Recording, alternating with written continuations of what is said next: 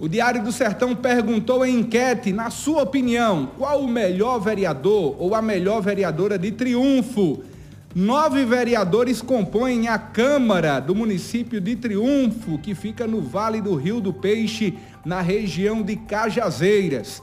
A cidade, de acordo com o censo do IBGE de 2022, tem pouco mais de 9.800 cidadãos. Dos nove, quatro vereadores foram eleitos em 2020 pela oposição e a atual gestão conta com cinco parlamentares na base governista.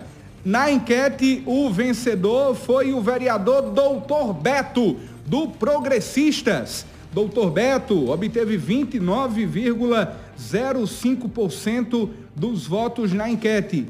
Em segundo lugar, Edivando Alumínio, do PTB. Ele obteve 23,39% dos votos. Em terceiro lugar, o vereador Alberto Cândido, do Progressistas. Obteve 18,90%.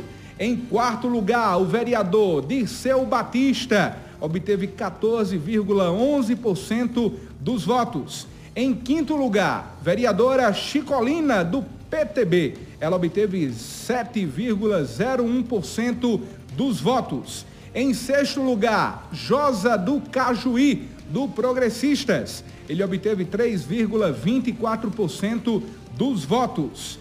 Em sétimo lugar, Tinali Bernardino, do PTB. Ela obteve 2,13% dos votos.